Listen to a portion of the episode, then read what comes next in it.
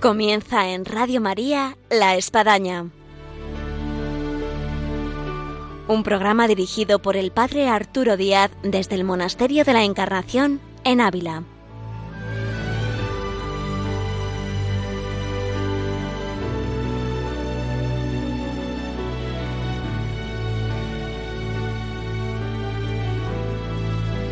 Hola, buenos días, les habla el Padre Arturo Díaz, bienvenidos a La Espadaña. Y en esta mañana de viernes tenemos con nosotros la vida y obra de San Juan de la Cruz, con María Ángeles Álvarez. Y seguimos caminando con este San Juan de la Cruz, con el cual nos dirigimos aquí al Monasterio de la Encarnación en Ávila, donde vendrá como capellán de este monasterio. Así que esto y más les presentamos ahora en este programa que ahora comenzamos. Bienvenidos.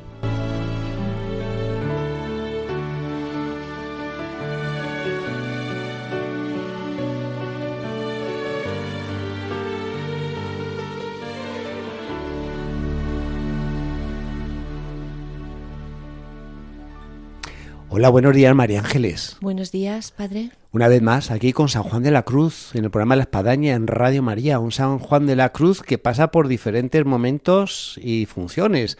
De rector del Colegio de Alcalá, luego tener que regresar de vuelta al colegio que había creado en Pastrana por diferentes problemas, ahí hemos visto el programa anterior y ahora pues en camino hacia aquí, hacia Ávila, Monasterio Encarnación, como capellán de este monasterio. Sí, sí, nosotros eh, en, en, lenguaje coloquial ahora llamaríamos de apagar fuegos, ¿no? Sí, también es cierto. en un momento en el que todo se estaba creando. Tenía un buen extintor San Juan de la Cruz. en un momento en que todo se estaba creando, en que, bueno, pues, pues la santa contaba con él. Y nada, tampoco había tantos padres de... Para nada. Pudieran, ¿no? Y además, como hemos comentado en programas anteriores, pues eran hombres que ya venían ya un tanto curtidos, incluso eran sacerdotes, habían pasado por otro tipo de, de quizás de espiritualidad y se presentaban a nuestra Santa Madre Teresa, San Juan de la Cruz, diciendo, bueno, aquí estoy, pero bueno, había ahí un cuadro muy variopinto de personajes. Sí, y realmente el que tenía una espiritualidad completamente alineada con la Madre Teresa era, San Juan, de la Cruz. Entonces, uh -huh. era el que ella realmente confiaba, porque como vamos a ver un pequeño esbozo ahora en este programa al principio, pues había muchos excesos por parte de todos estos que iban entrando nuevos frailes. Claro. Pues que todo era con un, como si dijéramos, con un ímpetu de hacer las cosas bien, con un deseo así como muy, eh, muy, muy decidido a hacer cosas, pero que al final, pues muchas veces no estaban bien encajadas dentro de lo que la santa y, y el santo Juan eh, querían, ¿no? Uno de ellos era el maestro de novicios de Pastrana, eh, que se llamaba Gabriel Hernández de Cabeza, bueno, que había tomado el hábito muy poco tiempo antes, eh, en Pastrana, había sido pues como discípulo ¿no? de Fray Juan y, y, bueno, pues él enseguida pasó de ser pues un novicio prácticamente a ser maestro de novicios. Entonces eh, llevó a sus discípulos eh, de un modo muy, muy acelerado, de un modo muy, muy, muy profundo eh, en cuanto a los rigores, ¿no? Eh, podemos decir, según el padre José Vicente Rodríguez, pues era realmente una tragicomedia espiritual. Lo que... Le pega mucho al padre José Vicente ese tipo apelativo. Es una, es una expresión que los que le conocimos lo todo, sí. nos lo refleja completamente. Entonces, él recoge un texto del padre eh, Crisógono que no tiene desperdicio y, por tanto, voy a leérselo, ¿no? Porque yo creo sí. que muchas veces estos textos es mejor casi que los comentarios que luego nosotros podamos hacer. Dice así el padre Crisógono. Decidido a llevar a sus novicios a los mayores heroísmos de virtud, está hablando de este padre Gabriel Hernández, todo le parece poco. Las extraordinarias penitencias de los padres del yermo son emuladas y superadas con exceso. A veces, despojados del hábito y vestidos de harapos, los hace salir al monte, cortar leña, traerla en, en sobre los hombros y llegarse hasta la villa para venderlos en la plaza pública, pero no vale entregarlos al primer postor, deben pedir sumas elevadas para que la venta sea más difícil y el novicio aguante así impertinencias y malas caras de los compradores. También los envían a enseñar la doctrina a las plazas, a acompañar entierros, a pedir limosna de puerta en puerta, hasta a solicitar a los vecinos de Pastrana que vayan al convento a forzar a los superiores para que les otorguen la profesión. En suma, los novicios no, no paran en este convento. Bueno, vemos las, no sé, es increíble este texto, ¿no? Una descripción total. No sé, de decir, bueno, cómo iban mal vestidos, cómo iban haciendo un montón de cosas y cómo se buscaba siempre lo que más les podía, no sé, molestar. Claro, con esto María Ángeles había un problema, que Santa Teresa, estando en el convento de clausura, claro, no podía tener esa cercanía y esa incluso visión de todas estas situaciones sino que simplemente le venían a relatar de alguna forma. Entonces, ¿qué, ¿qué, dificultad frente a lo que era la reforma en las monjas, en las carmelitas, donde ella al final pues configuraba parte de esa comunidad y podía cuidar, digámoslo así, a los excesos o, o, a lo mejor lo contrario, la, la falta de rigor, de espiritualidad, eh, en fin. Sí, sí. No, no, y que exactamente con las monjas eran los palomarcicos y uno se mm. repetía al otro y el ritmo de vida, la espiritualidad, las prácticas, todo era igual. Pero aquí era todo a crearse nuevo. Entonces, claro, mm. estos primeros fundadores, como si dijéramos, que estaban llevándolo a cabo, pues claro, lo hacían con sus mejores intenciones, pero lo llevaban a excesos y sobre todo por algo que, realmente estos excesos iban en contra completamente de lo que la santa eh, quería, porque, porque estos frailes estaban todo el día fuera por ahí. Al final, eh, este, esta manera de llamarlos mm, que tenía, que tuvo la santa y San Juan, ¿no? De carmelitas contemplativos, desde luego no podían ser contemplativos porque estaban todo el día en la calle. Sí. ¿no? metidos en mil fregados, o sea que al final, bueno, cuando la Madre Teresa se entera de todo esto, pues bueno, se, me imagino que podemos decir, se echaría las manos a la, a la cabeza y diría, Dios mío, ¿qué está pasando? Y nuevamente pues pide ayuda a uno de sus amigos de que siempre le ayudaban en todo que era el padre Báñez, ¿no? Este gran amigo suyo dominico. dominico. Mm. Entonces, bueno, el padre Báñez escribe una carta extraordinaria que corrige todos estos excesos eh, bueno, esta carta la tiene publicada íntegramente el padre José Vicente Rodríguez y es realmente preciosa. Yo he recogido algunos fragmentos, más que nada porque vamos a ver cómo este padre conocía también a lo que quería Santa Teresa y cómo lo, lo explicó él de manera clara. Yo también creo que lo que hablábamos justo hace un momento, es decir, para hablarle a los hombres a lo mejor era mejor, pensaba la santa, que fuera también un padre el que les hablara, más que una mujer, una monja, sino os va a hablar a vosotros novicios, a usted padre de, sí, sí, sí. Le va a hablar ahora mismo un padre ¿eh? y le va a decir un poco lo que opina de su manera de proceder. Luego padre de esta valía, con el padre Báñez, que bien sabemos que era su confesor, se conserva aquí en el monasterio de Santo Tomás el confesionario al cual acudía Santa Teresa, vendía como bueno, una reliquia de lo que suponía pues este confesor y esta santa penitente. Exactamente, que lo amigos que eran. Bueno, esto es una carta mm, que, que, la escribió el padre Fray Domingo Bombáñez en Salamanca em, el 23 de abril de 1572. Voy a leer algunos fragmentos porque ya, ya van a ver que es muy interesante y habla muy bien bueno, de la corrección de todos estos excesos y de lo que es importante. Dice, no tengo yo por menor, sino por mayor, la ignorancia de los que con celo de virtud pecan que la que tienen otros por pasión y ruines obras claras. Paréceles que ya son algo, pues son perseguidos por su virtud, y secretamente se cría en el centro del corazón un ídolo de su propia estima, que aunque a ratos parece se humillan en sus pensamientos y palabras, pero bien mirado, son humillaciones hechas no ante la majestad de Dios, con sumo temor de ofenderle, sino ante el secreto y disimulado ídolo de su propia estima. El fraile y monje no tiene necesidad de buscar ejercicios ajenos. Siga su profesión y calle, que sin que el mundo vea sus mortificaciones será santo. Y resuelto está para ser, como dice, tan nuevo y tan sin experiencia. Si busca mortificación, ésta lo es de veras, creer que se engaña. Vuestra merced le consuele y aconseje, haga su obediencia y calle, que treinta años y más cayó el Señor y dos predicó. Qué bonito. Creo que es una carta muy bonita. Padre dice cosas muy importantes. Es decir, que muchas veces estos excesos, eh, en cuanto al rigor eh, de exceso de penitencias y de actos exteriores, lo que hacen es crecer la autoestima. Decir, bueno, qué, qué estupendo soy o qué estupenda soy, ¿no? Que soy capaz de hacer por el Señor todas estas cosas.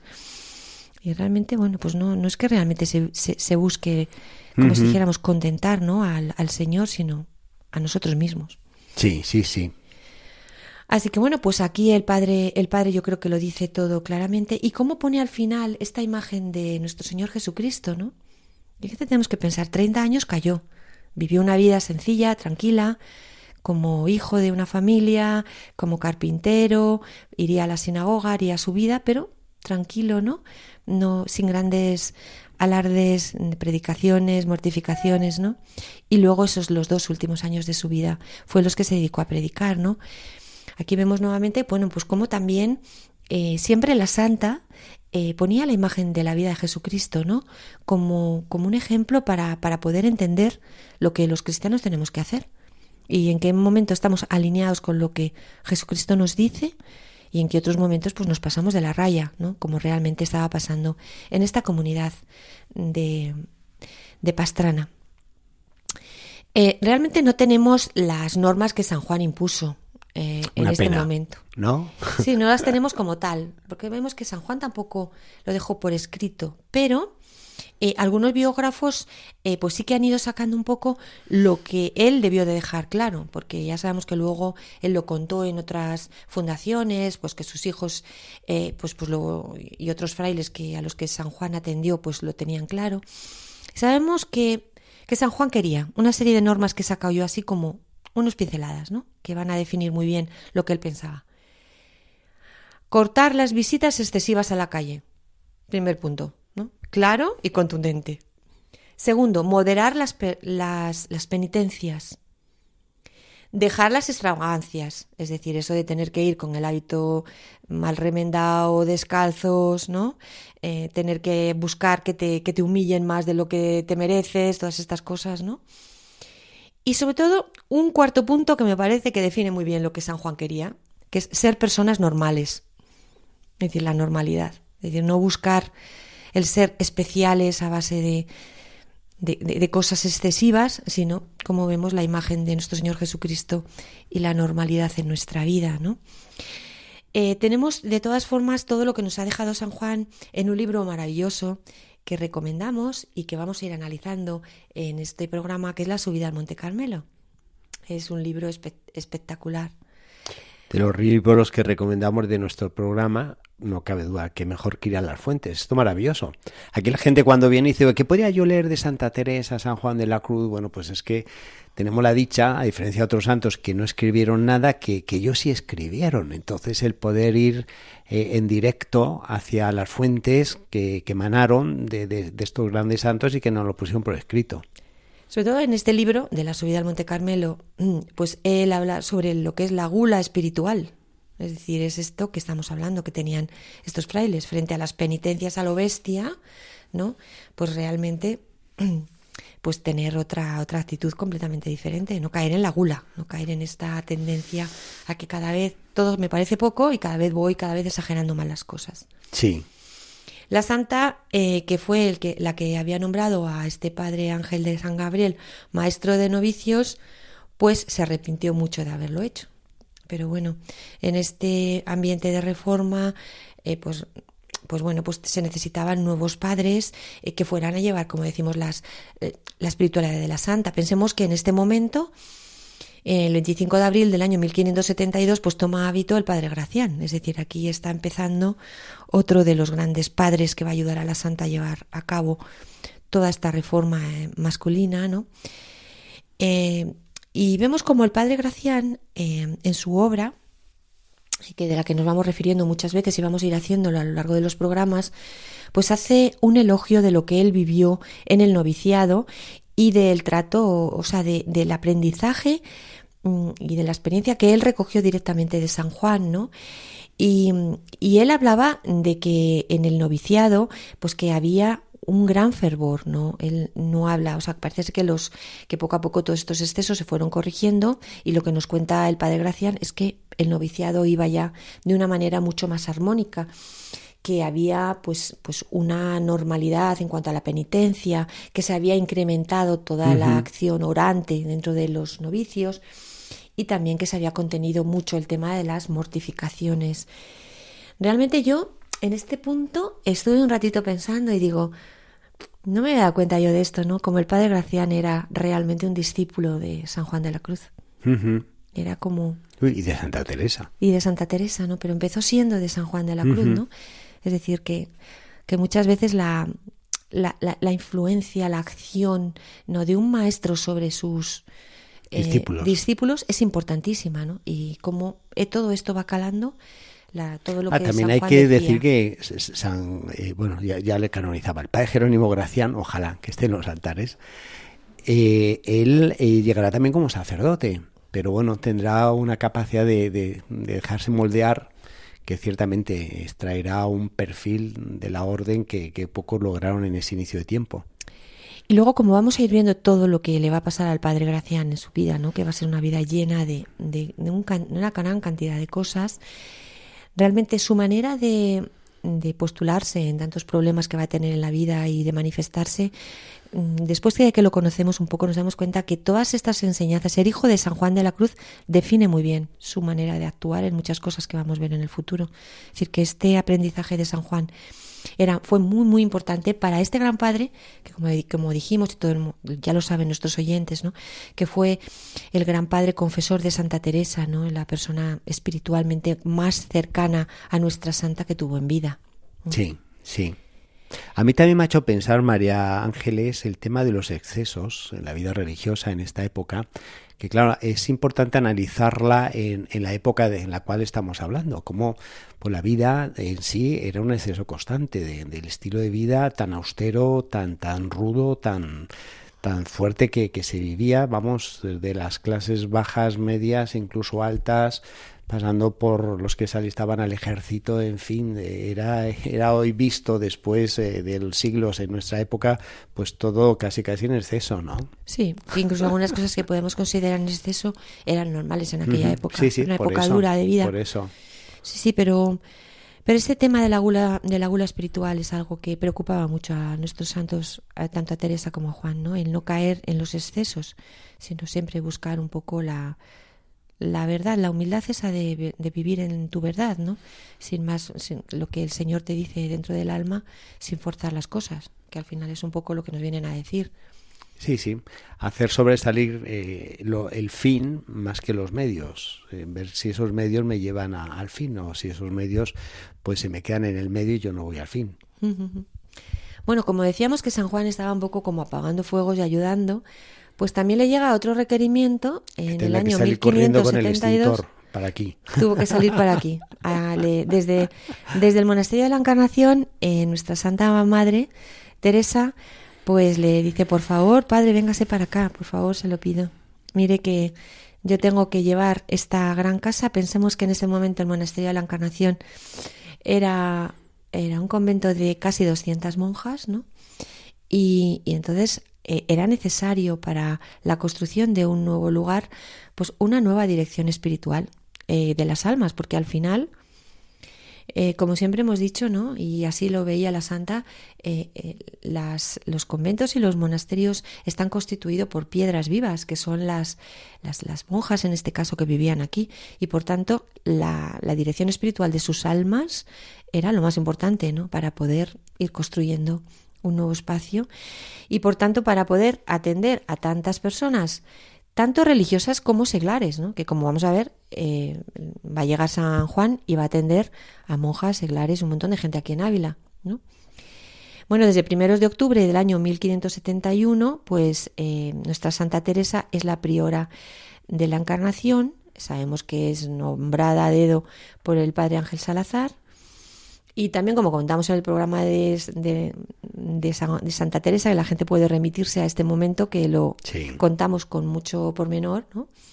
pues entró en medio de una verdadera revolución conventual. Todas las monjas eh, gritaban y, bueno, había un lío tremendo. El padre provincial llegó a preguntar, pero bueno, hermano, pero madres, eh, ¿no quieren entonces a, a la Santa Teresa? Y entonces sabemos que se levantó una monja, doña Catalina de Castro de Pinel, y dijo, la amamos y la queremos, te de un laudamos. Es decir, sí que la querían, ¿no? Pero, pero había muchas que estaban, como si podíamos decir, en levantisca. Sabemos que en ese momento, pues ella hizo un golpe, un golpe de efecto, es que colocó en la, en la silla prioral donde tenía que sentarse para presidir el capítulo, pues a la imagen de la Virgen de la Clemencia.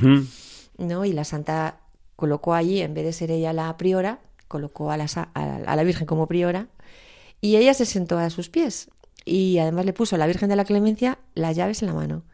¿no? Entonces ahí se quedaron todas en silencio y dijeron, bueno, ¿y ahora qué hacemos? ¿Qué podemos decir ante esta gran priora que es la Virgen de la Clemencia? ¿Nos vamos a levantar contra nos vamos a levantar contra la contra la Virgen o qué? O nos quedamos ya callados. Tenemos una carta de Santa Teresa que, que dice que decía, ¿no? Y lo podemos leer, la carta 47 decía, es para alabar a nuestro Señor la mudanza que en ellas ha hecho. Las más reacias están ahora más contentas y mejor conmigo. Esta cuaresma no se visita mujer ni hombre, aunque sean padres, que es harto nuevo para esta casa. Por todo pasan con gran paz. Verdaderamente hay aquí grandes siervas de Dios, y casi todas se van mejorando.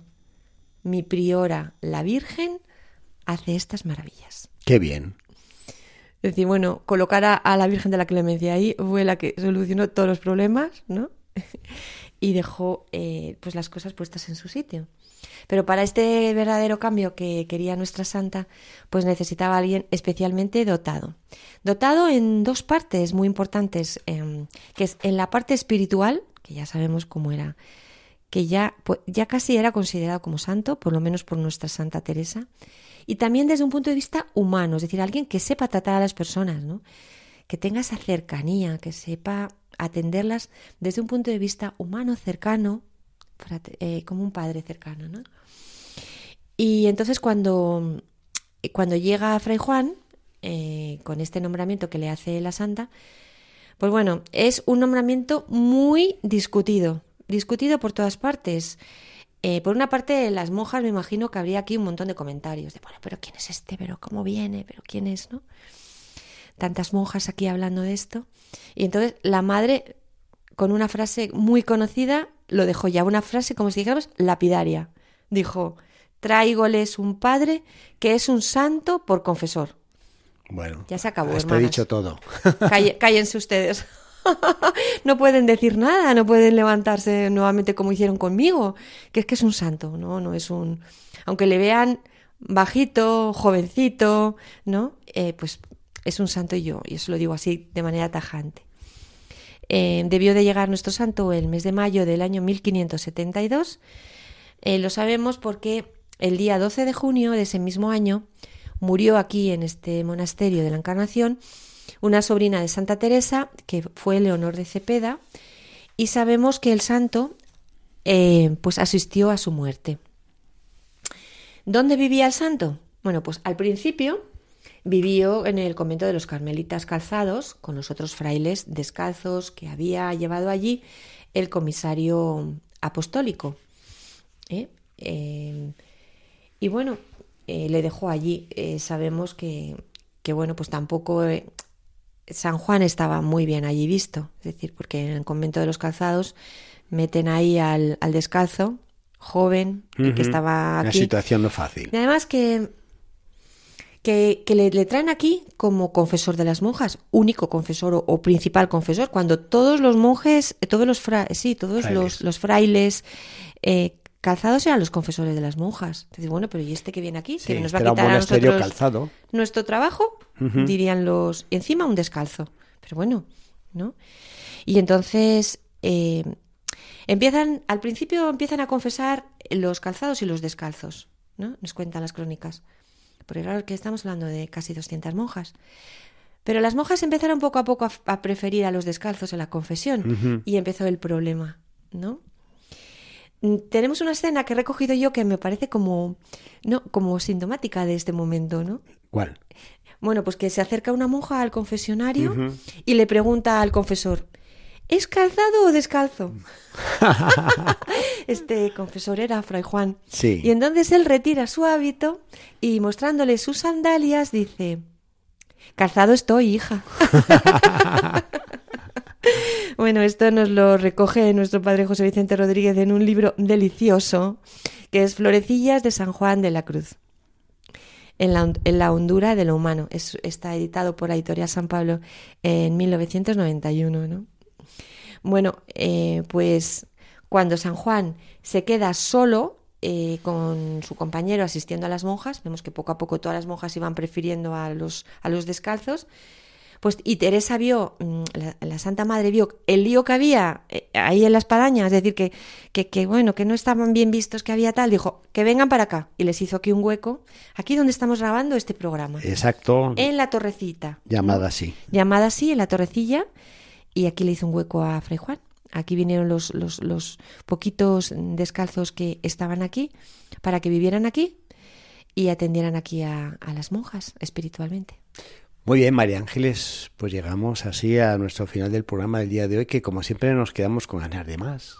Y máxime en este San Juan de la Cruz que, que está tocando aquí, este umbral del Monasterio de la Encarnación, donde dejó tanta huella y donde Santa Teresa bien le puso como capellán y, esto hace que la gente pues venga aquí a tocar estos santos que, que, aquí vivieron en, este monasterio. En este momento en el que yo tengo la sensación de que San Juan era como una pequeña hormiga y la santa le pone como una montaña enorme, que es este monasterio con 200 monjas, y dice, venga, hay que edificar espiritualmente a todas estas mujeres. Venga, adelante. Bueno, pues María Ángeles, tenemos que anunciar algo a nuestros oyentes y es que Veíamos con María Ángeles que eh, ya está comenzando el Adviento y además María Ángeles tiene pues una riqueza también muy muy buena y muy rica que es eh, todo lo que supone la corona de Adviento, así que nos parecía muy oportuno que el próximo viernes, Dios mediante, tengamos una reflexión, una meditación del Adviento a través de la corona. Yo, yo también soy florista, en profesión bueno. y entonces siempre que hago las coronas de Adviento voy cada vez eh, meditando sobre la cantidad de, elementos que ponemos y la simbología y creo que es bonito pues reflexionar sobre esto para hacer en casa, en las parroquias, en las capillas, las coronas con un poco de sentido. Muy bien, pues quedamos así. Hasta el próximo programa, Dios mediante. María Ángeles, muchas gracias.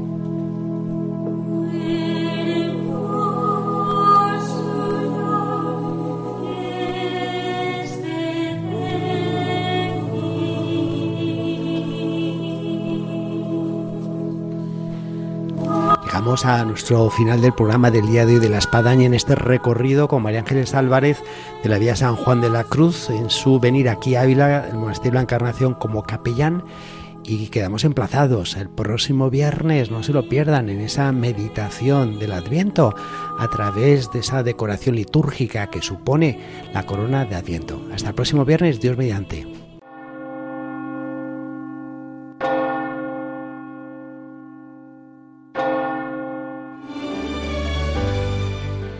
Han escuchado en Radio María La Espadaña, un programa que dirige el Padre Arturo Díaz desde el Monasterio de la Encarnación en Ávila.